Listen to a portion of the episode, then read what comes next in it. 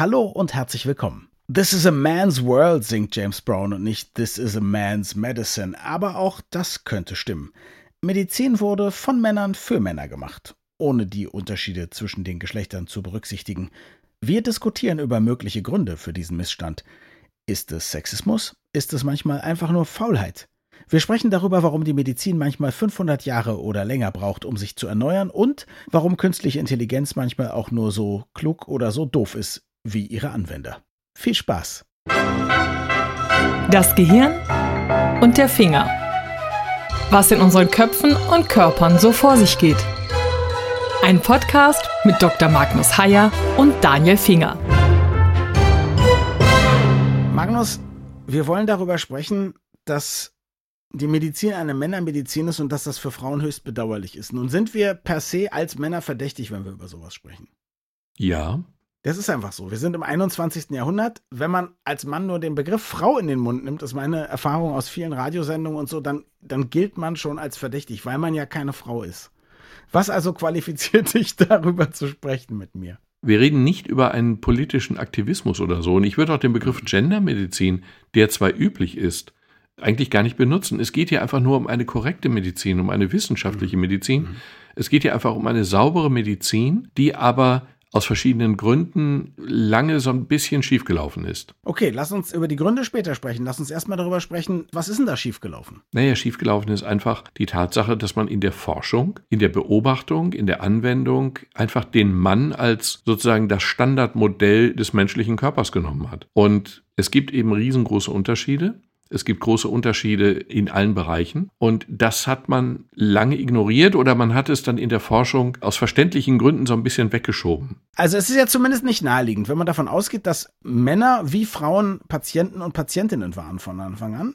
Ja. Was sind dann die naheliegenden Gründe? Es ist erstmal so, dass man zum Beispiel in der Forschung eigentlich immer nur Männer als Versuchstiere in Anführungsstrichen genommen hat. Mhm. Das ist auch ein bisschen naheliegend aus zwei Gründen. Einmal haben Männer nicht die extremen hormonellen Schwankungen, die Frauen innerhalb ihres Zyklus haben. Und zum Zweiten muss man keine Angst davor haben, wenn eine Frau, die an einer solchen Studie teilnimmt, unbemerkt schwanger ist, da muss man keine Angst davor haben, dass man das ungeborene Kind schädigt. Und bevor man die Sachen einfach unterschätzt, also das war zum Beispiel in der Zeit von Contagan 1975, 77, da gab es ja grauenvolle Fälle von Kindern, die eben mit Behinderungen auf die Welt kamen. Genau in dieser Zeit hat man dann eben festgelegt, auch wirklich festgelegt, die US-Zulassungsbehörde, FDA hat 1977 festgelegt, dass Studien möglichst ohne gebärfähige Frauen gemacht werden. Aus diesem Grund, eigentlich aus Schutz. Moment mal, so, und das nennst du jetzt naheliegend. Und das geht mir nicht in den Schädel. Also, das geht mir aus zwei Gründen nicht in den Schädel. Das erste ist schon mal das mit den Hormonschwankungen. Also, das Medikament wird ja dann auch für Frauen zugelassen.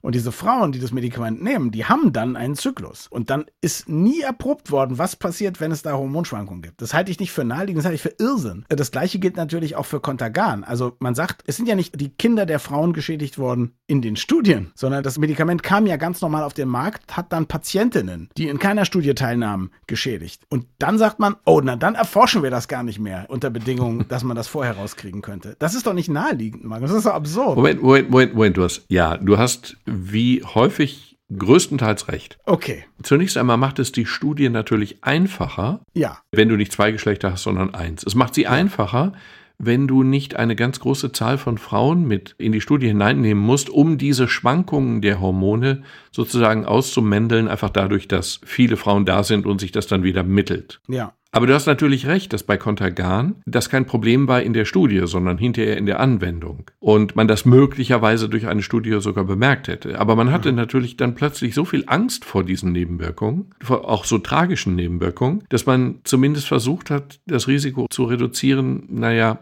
in der Studienphase. Also ich bin ein großer Freund eigentlich der Pharmaindustrie, die macht ja viel Gutes, ja. Aber an dieser Stelle ist es nicht vielleicht so, dass die Verantwortlichen damals gedacht haben, mein Gott, bloß keine Nebenwirkungen in der Studie rausfinden, sodass wir die Medikamente nicht zulassen können? Also lieber bestimmte Risikofaktoren ausschließen? Würde ich so nicht sehen. Ich glaube, es war eher so die Angst vor Dingen, die dabei passieren. Und es war auch so ein bisschen, man hatte keine wirklich präzise Vorstellung von den Unterschieden. Es war eigentlich nicht klar, dass die Unterschiede zwischen Männern und Frauen so gravierend sind. Und wir reden hier nicht nur über Unterschiede, die mit dem weiblichen Zyklus zu tun haben. Wir reden eben über substanzielle Unterschiede, die sich auch in verschiedenen Krankheiten ganz unterschiedlich äußern. Ich habe einen schönen Satz gelesen, also Männer und Frauen unterscheiden sich nicht nur in der Bikini-Zone. Ist klar, also bei Busen und Geschlechtsorganen, da unterscheiden wir uns. Nein, wir unterscheiden uns auch in allen anderen Bereichen und zwar erheblich. In welchen Bereichen unterscheiden wir uns denn? Nur ein Beispiel. Herzinfarkt ist, wie wir alle wissen, eine typische Männerkrankheit.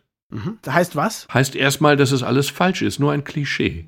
Aha. Das Klischee ist, Herzinfarkte sind eine typische Männerkrankheit. Ich war sehr überrascht zu lesen, dass mehr Frauen an Herzinfarkten versterben als Männer. Darf ich kurz fragen, haben mehr Frauen einen Herzinfarkt? Nein, sie versterben mehr an einem Herzinfarkt. Zunächst mal zu den Symptomen. Wenn du einen Herzinfarkt beschreiben würdest, dann würdest du wahrscheinlich, was würdest du sagen? Was sind typische Symptome, die dir einfallen? Ich kenne das ehrlich gesagt nur so aus Hollywood-Filmen.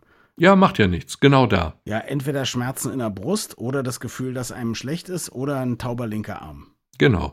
Druckschmerz in der Brust, ganz typisch. Druck übrigens nicht Schmerz, sondern mehr Druck, der auch Okay. schmerzhaft sein Mhm. kann. Das strahlt aus in den linken Arm oder in den linken Hals. Okay. Mhm. Das sind die typischen Symptome. Was man in den Hollywood-Filmen, aber eben auch im Kopf der meisten Leute eben weniger drin hat, ist, dass bei Frauen sehr häufig zusätzlich noch Kurzatmigkeit vorkommen kann oder Bauchschmerzen oder Übelkeit oder Erbrechen. Mhm. Das sind typische Frauensymptome. Jetzt könnte man sagen, ja gut, das ist ja nicht schlimm, wenn man es erkennt. Das ist aber auch wiederum nicht der Fall. Es gab eine Studie 2017, also hochaktuell, und da hat man festgestellt, dass über 65-Jährige, die einen Herzinfarkt haben, wenn sie Männer sind, sind sie nach dreieinhalb Stunden in der Notaufnahme. Wenn sie Frauen sind, sind sie erst nach viereinhalb Stunden in der Notaufnahme. Das hängt damit zusammen, dass es bei Frauen häufig nicht im gleichen Maße ernst genommen wird, erkannt wird und konsequent behandelt wird. Könnte jetzt aber natürlich auch an den Symptomen liegen. Also ich würde sagen, es gibt so viele Möglichkeiten für Übelkeit. Da haben Frauen einfach leider auch mal ein bisschen das generischere Symptom, oder? Kurzatmigkeit zum Beispiel ist schon ungewöhnlich. Also Ja. Frauen haben auch Druckschmerz über der Brust und Frauen haben auch Fortleitung in den linken Arm oder in den Hals. Aber ich habe auch diese Symptome als eigentlich die einzigen Symptome gelernt im Studium und war sehr überrascht jetzt zu hören, dass Frauen zum Teil einen Herzinfarkt anders zeigen. Und das hat dann eben diese Konsequenzen. Und das ist natürlich schon sehr bemerkenswert. Wir müssen es einfach wissen, um richtig darauf zu reagieren. Ich nehme an, das wird kein Einzelfall sein. Herzinfarkt ist ein sehr eindrückliches Beispiel, aber es wird wahrscheinlich an ganz vielen Stellen so sein, oder? Ja, ich meine, das aktuellste Beispiel ist Corona. Da ist es jetzt wiederum andersrum. Da ist es so, dass tatsächlich an Corona doppelt so viele Männer sterben wie Frauen.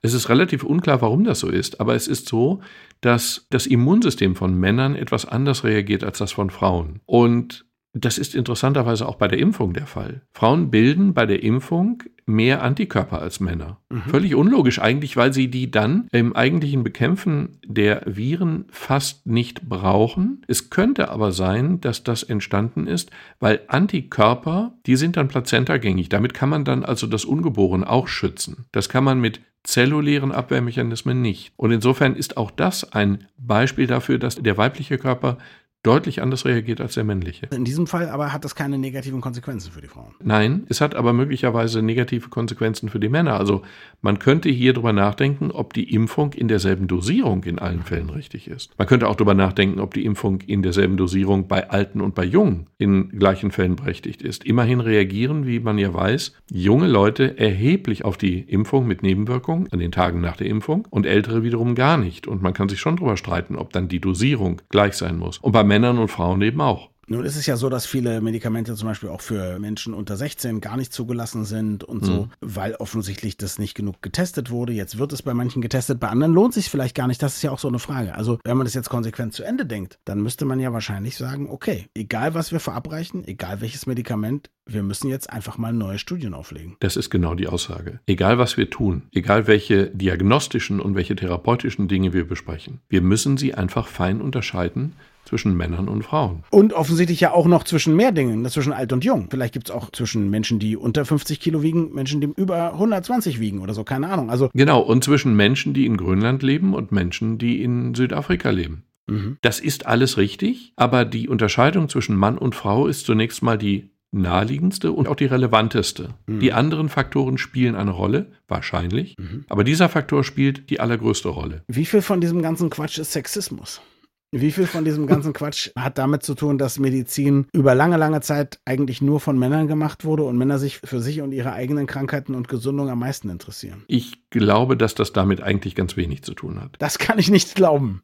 Das, ich, Wir denken nur mal an Freuds Studien über Hysterie, die nur Frauen hatten und so weiter und so. Halt, halt, halt, halt, halt. Nein, nein, nein, nein, nein, nein. Ich kritisiere Sigmund Freud gerne und nachhaltig. Aber in diesem einen Fall tust du ihm Unrecht. Okay? Die Vorstellung, das ist tatsächlich Sexismus. Die Vorstellung, man hat früher geglaubt, die Hysterie sei eine rein weibliche Krankheit. Ja, Und sie stehe, entstehe, du weißt, wo der Begriff herkommt? Der Begriff kommt von der griechischen Bezeichnung für die weibliche Gebärmutter, nämlich Hysteron. Das heißt, Hysterie ist eine Krankheit der Frauen, ich. Ja, klar. weil nur die haben ja die Gebärmutter. Und wenn die Hysterie in der Gebärmutter entsteht, ist es eine reine Frauenkrankheit. Ah, okay. Das ist Quatsch. Und da muss man sagen, mit dem hat Freud aufgeräumt, denn Freud hat als einer der ersten oder als erster schlicht und einfach erkannt, dass auch Männer hysterisch sein können. Okay. Und die haben ja nun definitiv keine Gebärmutter. Gut, okay. Also, ich habe davon keine Ahnung. Ich glaube dir jetzt. Aber ich finde es trotzdem bemerkenswert, dass du sagst, es hat damit wahrscheinlich ganz wenig zu tun, dass Männer sich hauptsächlich für sich selbst interessiert haben. Das glaubst du tatsächlich. Glauben heißt ja immer nicht wissen. Ja, das stimmt. Also die Medizin war eine männliche Medizin. Das ist so. Und das mag man beklagen.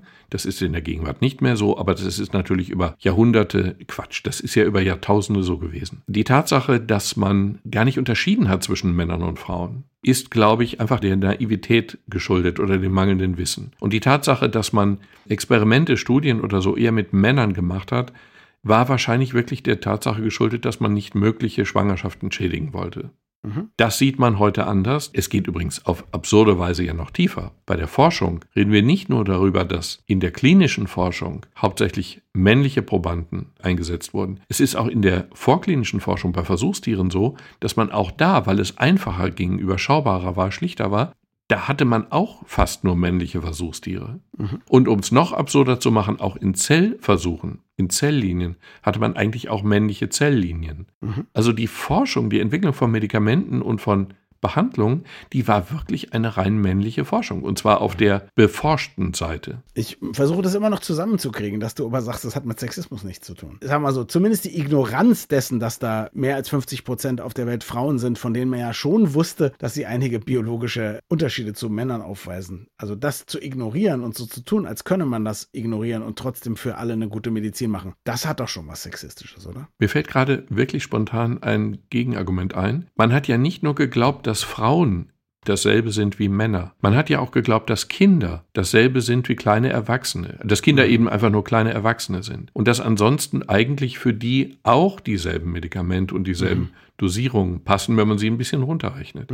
Das ist auch nicht der Fall. Das war einfach die Naivität oder das Unwissen dieser Zeit. Verstehe. Also du bist einer Meinung mit Robert Heinlein, der ja mal gesagt hat, man soll niemals etwas dem Bösen zuschreiben, was man auch genauso gut der Dummheit zuschreiben kann. Das habe ich zwar nicht so gesagt, Aha. zumal ich den Begriff Dummheit in dem Zusammenhang fast ein bisschen unanständig finde, weil Ich meine, du hast naiv gesagt, das ist ja nur eine schöne Art, dumm zu sagen. Korrekt. Mhm. Die Medizin hat sehr lange nicht über den Zaun geguckt, über den sie phasenweise schon hätte gucken können. Manchmal war es auch einfach schwierig, weil man in Lehrgebäuden groß geworden ist, die so ganz anders waren. Und wenn die Sonne um die Erde kreist und es war eben immer so, dann ist es total schwer, einen anderen Gedanken zu fassen. Und die Medizin war einfach unglaublich geprägt von Autoritäten, die zum Teil schon seit 500 oder 1000 Jahren tot waren. Das ist zum Teil bedauerlich langsam gelaufen. Aber aus der Zeit sind wir raus. Gut, ich hoffe auch, dass in den Klinikleitfäden nicht mehr die 500.000 Jahre alten Ideen stehen. Aber jetzt sag mal, jetzt haben wir ja die Situation. Wir haben die Situation, dass ganz viel Wissen, Forschung und so aus der Vergangenheit kommt. Und offensichtlich nicht in ausreichendem Maße berücksichtigt, dass es Unterschiede gibt zwischen Männern und Frauen, zwischen Erwachsenen und Kindern und so. Aber es ist natürlich auch absurd zu denken, dass jetzt all diese Forschung nochmal gemacht wird. Alleine die Medikamentenstudien. Also es macht ja keiner. Wenn dein Medikament erstmal zugelassen ist, geschweige denn irgendwie, wenn der Patentschutz abgelaufen ist, dann nimmt ja niemand mehr das Geld in die Hand und sagt, jetzt machen wir nochmal eine große Studie nach Altersstufen und Geschlechtern aufgeschlüsselt. Das heißt, wir haben dieses Problem und jede Frau vor allem, die uns zuhört, hat das Problem, dass sie sehr wahrscheinlich weniger zuverlässig so auf Medikamente reagiert, wie es zum Beispiel im Beipackzettel steht. Was machen wir jetzt? Das ist ein Problem und ich sehe es auch ein und ich sehe auch keine einfache Lösung. Mhm. Du hast völlig recht in der Aussage, dass zugelassene Medikamente jetzt nicht einfach wieder hinterfragt werden können oder überhaupt wieder hinterfragt werden werden. Ich sehe noch einen anderen Bereich. Also es gibt einen Bereich in der Medizin, der jetzt zunehmend an Bedeutung gewinnt. Das ist einfach die künstliche Intelligenz, also Algorithmen. Mhm. Da kennst du dich besser aus. Algorithmen ist ja das, wo normale Leute abschalten, weil sie sowieso nicht verstehen, worum es geht. Aber irgendwie wird in ein System irgendeine Information vorne eingepflegt und hinten kommt eine Entscheidung raus. Und wir werden in der Medizin sehr viele Dinge mit der künstlichen Intelligenz, mit Algorithmen lösen. Das fängt wahrscheinlich mit Röntgenaufnahmen, CT-Aufnahmen, Kernspinaufnahmen und ihrer Beurteilung an und hört aber noch lange da nicht auf. Und ich befürchte, wenn wir in dem Bereich nicht ganz, ganz vorsichtig sind, dann machen wir denselben Fehler, den wir gemacht haben mit dieser rein männlichen Medizin, machen wir den Fehler am Ende noch einmal. Weil wir bei Algorithmen ja nicht genau wissen, wie sie funktionieren, müssen wir sehr vorsichtig sein, dass die nicht am Ende sexistisch arbeiten, mhm. weil sie entsprechend programmiert sind. Ich weiß nicht, ob ich dich beruhigen kann, aber ich kann dir zumindest was sagen, weil die künstliche Intelligenzsysteme, die wir heute aufsetzen, also zum Beispiel zum Helfen in der Pathologie anhand von CT-Bildern und so weiter und so fort, das sind alles KI-Systeme, die einfach mit gigantischen großen Mengen an Daten trainiert werden. Mhm. Und die KI-Systeme und ihre Ergebnisse sind am Ende so gut wie die Daten, die man reingeht. Und es ist den Leuten, die die mit Daten füttern, durchaus bewusst, dass es zum Beispiel Daten sein müssen, die keine Biases einführen. Also die zum Beispiel eben nicht nur Daten von Männern sind oder nicht nur Daten von Weißen oder nicht nur Daten von Reichen oder was. Ja, also gibt ein berühmtes Beispiel für so eine Bilderkennung, die einfach mit Bildern aus dem Internet gefüttert wurde und die dann peinlicherweise schwarze Menschen als Affen identifiziert hat. Warum? Weil sie im Trainingsalgorithmus nicht mit Schwarzen gefüttert wurde, sondern man einfach gedacht, es reicht, die mit weißen Menschen zu füttern. Hm. Furchtbar, ja, ganz klar, die Leute, die das trainiert haben, diese KI, hatten keine rassistische Absicht. Aber sie hatten natürlich einen, wenn du so willst, rassistischen Input, weil sie einfach einen Großteil der Bevölkerung, war auch noch in den USA, einfach mal ausgeklammert haben in ihrem Datenfutter. Die Leute, die diese Medizinsysteme aufsetzen, denen ist das bewusst. Entwarnung kann man dann geben, wenn man sagt, sie haben auch die richtigen Daten, um die vernünftig zu trainieren. Das ist eben eine Sache, die man noch sicherstellen muss. Aber zumindest gibt es anders als in der Medizin früher das Bewusstsein. Ja, genau. Aber die Daten sind ja dominiert männliche Daten. Nee, also so ein System wird ja jetzt gefüttert zum Beispiel Beispiel, indem du ihm von 100.000 Patientinnen und Patienten CT-Bilder fütterst und dann ja. sagst, hier auf diesen Bildern ist das zu sehen, da ist eine Krankheit vorhanden, da nicht, ja? Jetzt kannst du ja entscheiden, nimmst du wirklich nur Bilder von Männern oder nimmst du auch Bilder von Frauen. Das heißt, da werden die Karten nochmal neu gemischt, wenn du weißt, was ich meine. Genau. Man muss aber eben bei diesem neuen Kartenmischen darauf achten, dass man denselben Fehler, ja. den man gemacht hat, dann nicht ein weiteres Mal macht, indem man die Daten aus den fehlerhaften Studien sozusagen einfach eins zu eins überführt, dort einfüttert und dann genau dasselbe auf eine neue Ebene überführt. Ja, genau. Also insofern, das ist in der Tat so, die, die werden eben nicht mit Daten aus Studien gefüttert, das sind nicht irgendwelche solche Expertensysteme, die Wissen lernen, sondern genau. die erkennen das Neue. Also wie gesagt, bei der im Moment vorherrschenden Form von KI ist es so. Und da haben wir alle Chancen, es besser zu machen. Ob es besser gemacht wird, das wird sich natürlich wahrscheinlich erst in fünf oder zehn Jahren zeigen. Bei der anderen Sache kann ich eben nur eine Teilentwarnung geben. Die besteht einfach darin, dass die Studien mittlerweile, also bei in Studiendesignen wird mittlerweile gefordert, dass der Faktor Männer-Frauen mit auftaucht. Zunächst einmal auch einfach auftaucht. Es geht ja auch darum, dass diejenigen, die Studien lesen und daraus ihre Konsequenzen ziehen, dass die wissen, dass jetzt ein bestimmter Männeranteil, ein bestimmter Frauenanteil dabei war. Oder dass eben bei den Versuchstieren nur Männchen oder nur Weibchen genommen wurden. Oder eben bei den Zelllinien, was sich daraus eben andere Konsequenzen ergeben. Das mittlerweile ist aber gewährleistet, zumindest größtenteils. Diese Fehler werden im Augenblick nicht mehr wiederholt. Okay, also ich weiß nicht, was du machst, aber du kannst wahrscheinlich auch nichts machen, außer in deinem Fachgebiet ständig nach neuen Erkenntnissen, nach neuen Studien und so gucken und dich selber fortbilden nach dem, was sich alles doch geändert hat oder was vielleicht eben differenzierteres Wissen ist als das, was du nochmal an der Uni gelernt hast. Ne? Und das müssen deine Kolleginnen und Kollegen auch tun. Korrekt. Und uns muss auch einfach klar sein, wie unterschiedlich auch eben die Erkrankungsmuster sind. Also um nochmal eine Zahl in den Ring zu werfen, die einfach nur darauf aufmerksam machen soll, wie sehr wir uns unterscheiden. Also wenn du dir einen typischen Alkoholiker vorstellst, jenseits der Begrifflichkeit, dann stellst du dir wahrscheinlich einen Mann vor. Aber ich habe hier eine Zahl, eine relativ neue Untersuchung. Unter Männern haben 18,4 Prozent in den letzten zwölf Monaten ein Alkoholproblem angegeben. 18,4. Aber nur 3,9 Prozent der Frauen. Das sind ja wahnsinnige Unterschiede. Mhm. Die mögen auch immer ein bisschen gesellschaftlich bedingt sein, keine Frage. Aber da mischen sich ja die Ursachen. Und dass das Alkoholproblem eine so extreme Unverteilung hat, ist natürlich schon erstaunlich. Oder bei Depressionen ist es wiederum umgekehrt.